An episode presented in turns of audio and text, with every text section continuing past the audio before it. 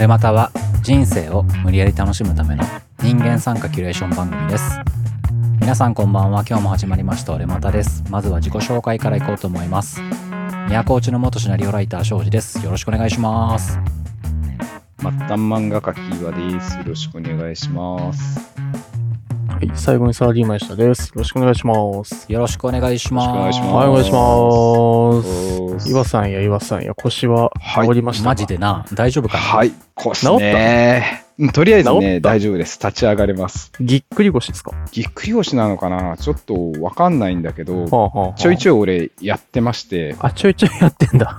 うん、そうそうそう。本当最もひどかった時はね、2週間ぐらいかかって、うんこれおむつ覚悟だなってぐらい、びくとも動けないマジっすか？立ち上がれないっていうことになってたんだけども、今回はね、意外とすんなりと2、3日寝込んでたら回復しました。その間って仕事もできないねやっぱできないね。マジか。辛いね あのね腰痛と。普通に。うん、そうそう。もうだからやべえと思って急いでやったりしてるわけなんだけど、んなんかね、腰痛と違うんだよ。俺、みんなが同じかどうかわかんないんだけど、俺のやつは、爆弾を定期的に投下されるっていうような感じの感じで、ええー癖になってるってこと、まあ、腰痛自体はもう慢性的にあるから、うんうんうん癖にはなってるんだろうけど、なんかさ、コブラ返りとか筋肉、あなんて言うんだあれは。コブラ返りでいいのか。うん小村帰りとかつっつったたとか俺はよくなるけどね結構で、あもの、するやつのさ、マックスの時、おじさんだな、もう。釣ったマックスの時の痛みって尋常じゃないじゃん。うん尋常じゃないずな本当にっと引いていくじゃん、釣った後。あれがね、こう、続く感じ、ずっと。えどういうこと？腰で？あのね、マックス釣ってるやつが、ちょっとした筋肉の動きとかうでん、ドーンってくうるのね。息をしたりとか腰でしょ？すると腰。体、そう、腰腰にボーンってくるのよ。マックスがゴーンってきて、ふーってなるわけなんだけども、声も出ないんだよ、もうその痛みときたら。だからもう、もう気をつけの状態で、息もあんまりしないようにして、こう、上向いてるんだけど、ほんのちょっとひょした拍子で、こう、ドーン、ドーンってくるのがずっと続くっていうようなやつが、俺のぎっくり腰なんだけど、大丈夫なのそれは大丈夫かどうかって言われじゃねえから寝込んでるんだろうけどなそうそうそう、動けないのよ。本当に動けない。え、どうして病院行ったんですか？それ。前回はね、行ったんだよね。あの、はいはいはいいつも通ってた整体にあ。で、今回はもうとりあえず寝ようっつって寝たら、うん割とちょっと立てるぐらいにはなったから、ああ引いてきたんだね、うんうん、そうそう。だから大丈夫かもと思って。それ根本的解決になってないやばいんじゃないですか。にはなってまたなるじゃなですないってはいな。ないんかコルセットとかもらえますよね。あ、持ってる持ってる。る。持ってるよ、コルセット。でもさコルセットさ巻いてそれに慣れちゃうと今度はなんか筋肉がそれ用になっちゃうとかってなんかあちらっと聞いたことあるんだけど。で、治療をする道具ではなくて、痛みをごまかす道具らしくって、本来筋肉でがっちりサポートして支えられてるはずのものを強制的に支えるって感じらしいのね。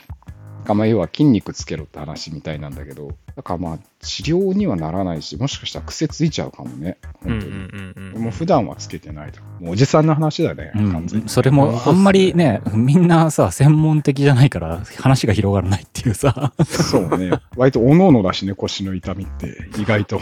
たちょっとずただたつ違うから。だ中年の話ですね。ねかわいそう。じゃあいやー、そんなやだねいわちゃんの怒りの話を今日はしてくれるっていうことなんでそれ聞きますか？腰筋の話じゃないよね。腰とは関係ない怒りは。腰とは関係ないんだけども、はいそんな腰もやったし、悲しいこと起きたしっていうことで、くだらない話ですけども、させてもらおうと思いますよ。はい聞きましょううん、まあ、ここ最近、腰で寝込んでて。マックスひどい時はもうスマホも見れないって感じなので、ビクとも動いてなかったんだけど、う。うんもう本当、そんなこともできない。でも落ち着いてくるとやっぱ暇なんで見たりするわけじゃん。うんうん僕ね、ここで何度かお話ししてると思うんですけども、ゲーム、ビデオゲーム大好きマンなんですよ。はいはいはい。うん。好きなんですね、うん。好きって言ってもカジュアルに好きだからそんな詳しくはないんだけれど、うんなんでそこで防御を入れるかっていう。普通に好きって言っときゃいいじゃん。そう、本当の好きな人たちやべえから、知識。がまあそこまでではないんだけど、まあ普通にゲーム好きで、楽しみにしてたゲームがあるのね。うんうんうん。えーっとね、洋ゲーなんですけど、タイトルがカリストプロトコルっていうゲームなんですけども。カリストプロトコルね。全然知らん。なんかすごそうなやつだよね。SF チックなサバイバルホラーって書いてあるね、そうそう、サバイバルホラーです、まさしく。なんかすごく SF な未来的な、うんうん。それこそエイリアンみたいな感じの宇宙船の中にいてうんうん。化け物を倒すよみたいな、簡単に言ったらそんな話なんだけど。いやなんかすげえ映像リアルだしさキャラクターの顔が本物の人間みたいだねみんな。ね、なんかストーリーもね、よくできてるし、ゲーム性もいいらしいんだけれども、これがね、あの、何が腹立つっていうか、何をブーブー言っとるかっていうとですね、うんうんこのゲームね、こう規制の問題で、日本だけね、跳ね子にされたんですよ。え、日本だ日け発売されてないの？だけではないかもしれないけど、まあ、少なくとも日本は跳ねられちゃっえたのね。これからも発売する予定ってどうなの？ないのよ。あ、ないの？完全に？ないの。遅れてると今のかじゃなくて？ところは少なくともないの。日本用にちょっと規制して出しましょうっていうのが大概のゲームじゃない。ね、ちょっとセクシー描写を抑えてとか、裸のシーンは下着着せてって、まあ、すごいげんなりするんだけど、よくある話なんですよ。まあ、そんなこのゲームなんですけども、まあ、最たる規制の原因っていうのはですね、あの、語話表現、残酷描写なんですね。ああ、残酷描写、よくバイオハザードだったら Z バージョンって別で出るやつだな。そうです。Z バージョン。あ、バイオハザードの話出たからちょっと横道にそれちゃうんだけど、いきなりそれるよ。はいはいはい。翔ちゃん、バイオハザード好きじゃん。うん、俺は唯一好きだね好きで。しょ？で、バイオハザードでちょっと前に転機があって、セブンから新しいシリーズになったっていう雰囲気だったでしょ？?FPS 視点になって。うん、要は一人称視点ってやつですね。あれね、日本で Z バージョン、ノーマルバージョンって言って、規制の度合いが違うものって販売されてるんだけど、うんうんうん。あれね、そう実を言うと、うん海外は Z バージョンですらないオリジナルバージョンっていうものがえ出何てるわけですね。Z バージョンって要はは語話表現が結構きついけどいいって人向けのバージョンで、それよりもさらに上みたいなのがあの？ね、要は Z バージョンっていうのは日本向けなんですよ、あれ。まあ、日本に限ったことじゃないかもしれないけど、うん表現規制されてる中の、ちょっと表現規制緩いですよ、バージョンは。ああ。うん。え、俺ね、ちょっと、うんあの、さ、話突っ込んじゃってもいいいいですよ。その、よくさ、ネットで調べると、規制されてるのなんて信じらんないとかって言って、それで規制されてない、せめて Z バージョンがあって、みんな買っていくわけじゃん。うんだからさ、俺も一応18歳以上だからさ、あの、うんバイオハザード8を買った時に、Z バージョンを買ったのね。うんうんなんだけど、俺意外とね、あの V 欠損とか別にね、正式表現じゃなくてもいいみたいで、うん気持ち悪いから普通のバージョンでよかったなって後で思ったんだけどね。うん。別に Z じゃなくてよかったなって俺思っちゃったんだけど。あの、要はね、そう、V 欠損見せてくれよとかそういうことではなくって、えーまあ、バイオハザードに関しては、うんその海外に向けて、かなりね、大幅に違うんですよ。ちょっとこう、血の量が多いとか、腕が切れないとかいうレベルじゃなくって、うんもうがっつりそれ用のモデリング作って、モーション作ってってぐらい、全く違ーってて、結局、せっかく手を込んだ技術っていうのがちゃんと表現されてないバージョンみたいな文句なわけね。そう、うんうんうんそうなんですよ。まあ、これは飛躍かもしれないんだけどもね、そういう表現を規制すればするほど置いてかれるような気がするわけですね。例えば、こう、うんバイオハザード、カプコンじゃないですか。カプコンも市場が、メインの市場は多分日本じゃないよねっていうのがああ、それはなんか、見えてきてしまっているじゃないですか。世界の方が広いからね、分母も。うんうんとはいえ悲しいじゃない、日本の会社なのにってう。ん オリジナルバージョンができないんだよ、日本では。悲しいそういう意味では、だから、俺の視点とゲームファンである岩ちゃんの視点はもう完全に違うわけだ。違うあの、欠損が見たいとかそいういうことではなくて、うんうん本当の技術力のバージョンをちゃんとやらせてほしいっていうことなんだね。そう、ディレクターやクリエイターたちがうん、これぞ俺たちの作りたいものと言って作ったものを規制するとはいかなることかっていう気持ちですよ。うん、なるほどね。なるほど、なるほど。うん本気を見せてほしいじゃない、お金を出してんだから。っていうのもあるし、全然知らないんですけど、うん規制を決めるのって、なんかそういう団体とかがいるんですか？国内に。なんかさ、日本で有名なのはさ、セロってあるじゃん。セロ規定みたいなのが。うんあれって一応参考っていうことで法律ではないんだっけあれって。法律ではないはずなんだよ、ね。あの、セロ規定ってよく貼ってあるよね。セロ C とか D とか Z とか。コンピューターエンターテインメントトレーディング機構、セロみたいですね。これは法律ではなくて結局、団体だよね、本当に。あだから結局ゲームがそういう表現がいろいろ出てきた時に責められるようになって自分たちを守るものとして立ち上げたっていう一つの指標みたいな感じの団体だね。そうなんだけれども、あはあ結局は圧力かけてるような形になってしまう。だから CERO が悪いかって言ったら、実は CERO だけが悪いわけでは決してないというか、部分もね、うん大きくあるらしいですよ。難しい、難しい問題です。で、まあ、そんな表現規制、語話表現の強い話を戻すと、カリストプロトコルなんですけども、まあ、変えない、変えないんです。うんえ、日本では完全に今買えない状態になってるの？そう、買えない。じゃあどうするって言ったら、えーはあみんながこう、やれ Amazon だ、Steam だとか、もしくは海外アカウントでダウンロードだっていうことをやり出すわけはあですよ。はあはあはで、まず、ね、ダウンロード版はなんかね、ある時期から販売中止になって、それ以前にもうすでに買ってた人はやれるのかなちょっとその辺がよくわかんないっていうのが一つと、で、Steam 版は今もう解禁されてるみたいなんですけど、一回、うん。まあ、あれだね。ちょっとわからない人のために説明しておくと、Steam 版っていうのは、あ,、の、Windows でできる、あの、Steam っていうサイトから買ったバージョンってことだね。だねパソコンバージョンだね。パソコンでゲームをダウンロード販売だね。うん、Steam っていうところの。そうです、そうです。それはまあもう解禁されとる感じで、うんうんうん海外輸入ですよね、うん Amazon とかの。それはね、あの、今もう買えるみたいなんだけれども、うんうんうん発売日にやりたいっていう人たちが予約してたらしいのね、うんうん北米版を。日本で発売されないってことになったってなって、ふざけんなって言って。うんうんそしたらなんかね、直前で一斉キャンセル入ったらしいのね、バーっつって。え、どういうこと？あの、はあ買おう買おうとしてた人が？これの真実は何なのか分かんないんだけど、どうやら値段が変わったからキャンセルしといたよっていうことらしいのよ、アマゾンが。はあはあ、Amazon からキャンセル食らったわけね。そう最初言ってた金額と変わっちゃったからさ、キャンセルしといたよっていう 感じのことだったみたいなんだけど、なぜかそれ以降、販売が止まってたらしいのね。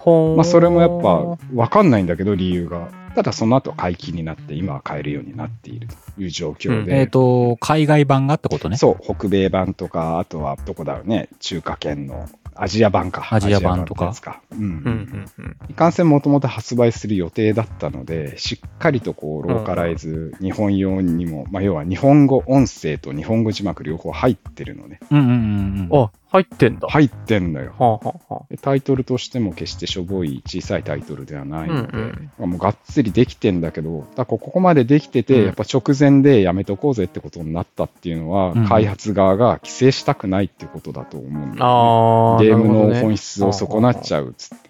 もしくはめんどくさいとか。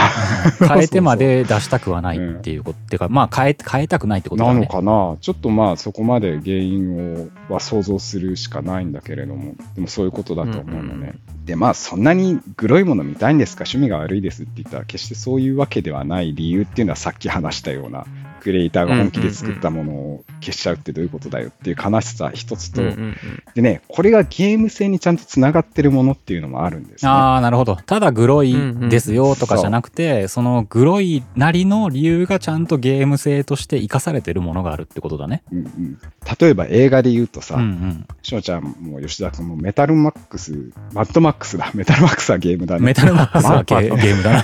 ゲームだね。ゲームばっかだな、本当に。ちょっとゲームのなんですけども。マッドマックスあったじゃない。世紀末のモヒカンたちをボコボコにする映画じゃん。うん、そうだね。すげえ端的だな。端的に言うと。そうじゃん。あれがさ、あのやばいブルドーザーみたいな車に生首刺さってたりとか、ああ、だったね。うんうん V 欠損とかもあったりするんだけども、あの世界観で、あの映画で、こう、バーンって撃ったら、ショットガンで至近距離から、血がいっぱい出て終わりだったら、なえないかっていう話。なんですけども言われてみればね。うん。あれでこう、体が吹っ飛ぶっていうのが別に、やった人体破損だとかそういうことじゃなくて、やっぱりこの爽快感ではあったりするじゃない、バカな映画だみたいな。あなんか関係ないかもしれないけどさ、あの、井上武彦さんのバカボンドってあの宮本武蔵のやつあるじゃん。ああれって結はいはい構はいすごい死体の顔とかリアルじゃない？うんううんん。ぽい、ぽい感じじゃない？でも、ああいうのがなんかリアリティがあるから、すごくうん良くも悪くも本当に侍の世界ってえぐいなっていうのが伝わってくるっていうところはあるもんね。そうそう、もうよく言ってくれた。そ ういうこと。うんそういうことだよな。そういうことです。そういうことを言いたいんです。それこそ恋愛映画とかでさ、なんていうのかな、苦難の末についに恋愛成就して、えー結ばれた二人のキスシーンでいきなり暗転したら、えってなるような、なるほど。なんか、すごいさ、ねっちょねちょしたような恋愛ストーリーだったのに、最後うん、キスシーンがすげえフレンチキスとかだったら確かに、なんだこれってな。る そうそうそうそう。全然ごめんなさい。僕も関係ない話をしちゃったうんうんうん。スクープっていう、えっと、福山雅治と二階堂さん。あ、二階堂ふみさん？あ、スコープか、うんうんうんスコープかっていう映画があったんですよ。なんか、あの、すごいハードボイルドな世界観で、探偵ものだったかな？うんちょっと忘れちゃったんですけど、すごいハードボイルドな世界観で、福山さんと二階堂ふみさんの濡れ場があるんですようんうんうんうん。そこだけ今まですごい暗い画面だったのに、濡れ場になったら急にキラキラした画面になって、うん。もう下着も、な、綺麗な下着で、ああ、わかるわかる。そこだけ、なんか、ビオレの CM みたいなシーンが 急に入るんですよ。2分ぐらい。はーん日みたいな音本楽とともに、。のなんていうの、良くないところってさ、濡れ場をさらっとしようとするっていうか、気を使うよね、すごく。そうそそう結果何これみたいな。なんか、それこそさう、んそういうところでは海外のね、意味もないのにディープキスっていうぐらいの方がなんかね、そうまあどっね。ちもどっちかもしれんけどな。なんか、そこじゃなくないみたいなところの気こじゃないねの使い方というか、うんなんか不意に思い出しちゃってごめんなさい。そんなあったなと思って。いや、でも本当そういうことよ。そういうことゲームでも横行してるんですよ。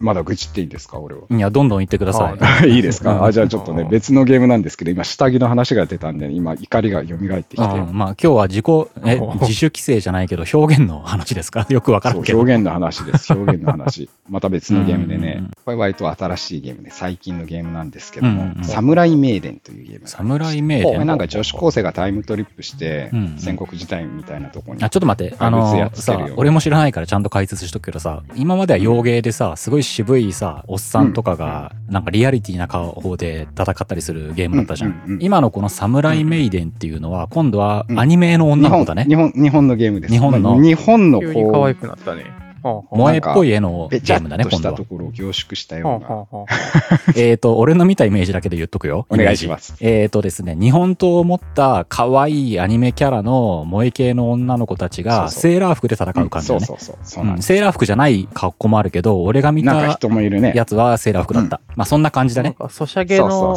可愛い系っぽい。あ、ソシャゲっぽい感じだねそう。だね。アニメの女の子が、こう、モインボインでパンチラピラピラみたいなゲームなんですけどうんうんそういうノリのゲームだね。このゲーム、はいはい。これ多分ね、系譜がありまして、こんなゲームをずっと作ってる開発だったような気がするんですよ。こう可愛い女の子がいっぱいパンチラしたり、服が破れたりするゲームを作ってたはずなんですようんうんうんう。んで、当然追いかけてるファンがいるわけじゃない。うんファンはね、何をするかっていうと、あのー撮影モードっていうので写真を撮るんですよ。ああ、なるほどね。うんベストパンチラショットを撮ったり、はいはいはい。何かバグって中身が見えるんじゃないかみたいな、そういう期待を込めて撮ったりしてうんうんる、まあ。すごい気持ち悪いでしょ。そういう人たちもいます。そうやって楽しんでます。まあまあ、そういうゲームなんですよ。パンチラを接写したりとか。するまあ平和だなと思うんだけども、そういうゲームキッズがいることって、いいことう、んいいことかどうかわかんないけど、平和だなと思って、俺はよくえー話してるとか見てたりするんだけども、今回ね、このゲームなんと、撮影モードに入ると、パンツ部分がショートパンツぐらいの範囲で、ブラックホールになるんです。それはダメだなえ？俺でもダメだと思う。これを楽しむ人にとってはさ。無になるの。でもスクリーンショットではいけるらしい。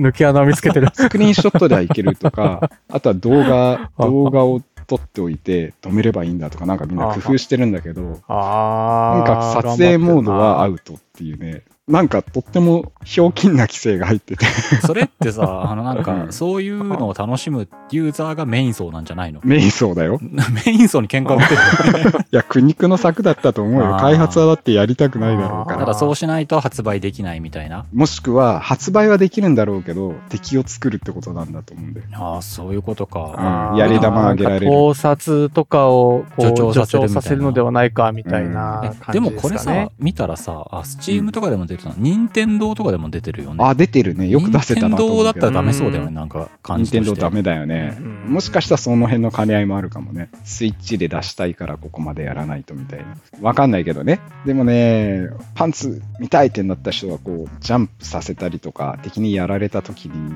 わーってポーズ画面を押すわけじゃない。スタートボタンで ストップさせようとするわけよ。一時停止で。すると股間が真っ黒真っ暗になるから、ブラックホール。すごくひょうきんだなと思って。なんかさ、ちょっと見てたんですけど、うん任天堂ストアのサムライメイデンのうん。ページ見てたんですけど、追加コンテンツで、初めての勝負水着4色セットとか売ってるんですよ。おうおう水着はいけるんやっていう。いけるんだね。不思議だね。不思議な、不思議な。がダメなんだろうね。水着っつうかもう下着やんけ、みたいなデまあザイン、水着だったら、ら下着ではないって言い張る感じでそういうことだな抜けれるんだね。うんうんうんおーなんかヘリクツだよね。そうか。うんい。やいや、まあ、こう抜け穴をついていくっていうのはすごい楽しいですよね。楽しいけど、なんか、バカじゃねえのって規制なこれ感じではね、はありますでも、難しいんだと思うんだよね。今ゲームの話ばっかしてるけれども、うんうん多分映画とかでもいっぱいあって、うんまああると思うねポリコレって聞きませんか。ポリコレ。ポリティカルコレククトネスっていうんだっけそうですねこれちょっとネットで調べたものをそのまんま言うんだけども、特定のグループに対して差別的な意味や誤解を含まぬよう政治的、社会的に公正で中立的な表現をすることっていうのを指してるらしいのね。これでどういうことが起きるかっていうと、まあ、俺が今から言うのは極論なんだけども、各方面に気を使いまくった結果、すげえ似たような髪型で似たような顔立ちをしたキャラクターたちが主人公になったりするとかいうことが起きたり、特に女性が顕著かなと思うんだけれどもザ美人っていう人にはしないみたいな。ああ、でも結構さ、これを取り入れようとしてるさ、ハリウッド映画とかああいうものってなんか違う意味で確一的にはなってる気はするよね。人種に気を使ったりとかさ、そういうあのをいろいろ入れまくってさうん、なん。かすごい息苦しそうっていうか。まさにね、人種に気を使うっていうのは最たる分かりやすいところで、主役キャラクターにザ・白人っていう人があまりならなくなってきたりして、うん、昔は逆に言うとうん、不自然なぐらいザ白人だったっていうそうだね。うん。ただ、例えばさ、フランスの映画とかはタクシーとかさ、ああいうのだったら、うんあの、例えば白人の純正のフランス人と、あと移民系の民族の人のバディものとか多かったりとか、うん。あとハリウッド系だあったたえっ、と、例えば白人と黒人だったりとかっていうィーハリーとかね。そういうのが多かった気がするけど、さらになんか、例えばアジア人の入り方とかもね、やたらと不自然だったりとか、自分らで不自然に入ってきちゃうんだよね。アジア人として。うん。うん。やっぱりね、こう中東系とか、うんうん。うん。あの黒人さんとかが多い、多くなってると思う。別に悪いとかじゃないよ。うんうんうんううんん、何人でもいいんだけども、面白きゃ。なんだけども、なんか極端に意識してるように見えてしまうのが嫌だなっていう気いやがするんだけれ俺は。だからさ、うんそういうあんまり人のことを悪く言わないので言うと自分らアジア人なわけじゃないなんか不自然にアジア人出るよなっていうのは最近感じるけどね そうだよね。無理すんなそうそう無理すんなよって思うことはたまにあるアジア人じゃなくていいと思うんだけども。ね、ゲームだと面白いところで、自分でキャラクターを作れるゲームっていうのは最近多いと思うんだけれども、髪型とか顔立ちとか身長、性別、これ、ポリコレかかるところでね、あの性別を選べなくなってるゲームとかもあったりして、見た目はこう女性とか男性とかにできるんだけれども、性別を選べないとか、はたまた性別は選べるんだけれども、女性なんだけども、見た目は男性にできるとか、その逆もできるとか、あとは見た目女性なんだけども、股間にしっかりとした膨らみを持っているみたいな。キャラクターメイクができるゲームとかもあったりするんで、それは別にいいことなのかなっていう気は若干してはいる。難しいっすよね。なんかあの、ギルティギアのさ、うん。あの、ブリジットちゃん、ちょっとネットでバズってったの知ってます？まあ、要は男の子キャラ、あーはいはいはいはいはい。女の子の格好をした男の子、まあ長くうんうん人気があったキャラで、うんああこれ男の子なんだ。男の子なんだ。男の娘なんだ。男の子、はいはい男の娘と書いて男の子だったんですけど、なんか今回の作品から、なんか性自認は女っていう設定が公式から。え何何？あ、ごめんなさい。性性自認。意識の上で自分は女の子だよ。ああ性自認ね、うんあそういうことね。性としての自分の自覚ってことね。そうそうそうそう。要は、女の子の格好をしてる男の子で、中身は女の子っていう、一個そのカテゴリーになってしまって、うん。結構その、ファン層からすると、それってあんまりちょっといまいちで、だよね。なんか可愛い格好をするのが好きな男の子でもいいじゃあないー女装癖があうんるただの男でも別に悪くねえじゃんみたいな。うんうん。で、性自認ってそれって何か大事なことなのみたいなところがあって、結構、なんか日本人側からすると結構、ハテナマークなあ公式見解だったんですけど、うんうん。でも海外受けとか海外側からしたときに性自認みたいな話が割にまあポジティブに受け取れてたあのかな。あなるほどね。なんかそこのカテゴライズっているのかなっていうのを結構このニュース見てて思ってああでもそれって難しいな、俺自分の感覚が正しいとも思,、思えないからさ思えないっていうか。そうだね。いやなんだろ俺はなんかすごいカオスになりすぎてわけわかんなくなってきたなって感じではあのうん。個人的には感じるんだけど、うん。でも、うんただ俺の感覚がもしかしたら違うのかもなとも思ったりとかもするからわかんないね。自分を女性と自認してるよっていうのが公式見解として出たキャラクターだったんですけど、うんなんか自分は女性だって思うっていう設定をつける重要さっていうのがやっぱりちょっと日本人だからピンとそうそうそうそう。あ来ない来ないね。ただ海外は割日と本すごくすごいしっかりするよねっていうイメージはあるけどね、そういうところ。そうですね。難しいんですね。バランスがこれ難しいね、難しいねなんかね、うん本当にね、なんて言っていいかわかうんわかんねえから、なんか言葉が出てこないんだけど、なんかね、決め込みすぎっていうかさ、何でもはっきり、これが今いいからこうだ、ああだっていうのはあんま、実は好きではないかなって思ったりとかね、うんうんうんもっと別にね、自然に、ああ、そうなんだ、そっちはそうなんだっていう感じでもいい、なんて言っていいかわかんないけどさ、うんうんうん一神教的な考え方じゃなくて多神教的な考え方というかさ、うん。そうだよね、そういうのもあるよね、みたいな。のの、いろいろ今のポリコレ版というかさ、うんうんわかるかな、言いたいこと。よくわかんなくなってきたけど、今はこれが正しい神様なんだ、みたいな方向じゃなくてさ。いろんな、神様をね。あなん。か、子供とあのネットフリックスとかよく見るんですけど、うん。ジュラシック・パークのアニメ版みたいのが配信されてて、ジュラシック・ワールド・サバイバル・キャンプっていう子供6人が恐竜のいるとこに取り残されちゃって、うんどう生き延びるかみたいなお話なんですけど、まあ、主役が黒人の男の子なんですよ。うんで、えっと、ちょっと嫌なことをしてくる、まあ、ライバル的な、いけすかないイケメンの役が、これが、えっと、アジア系の長身の男なんですよ。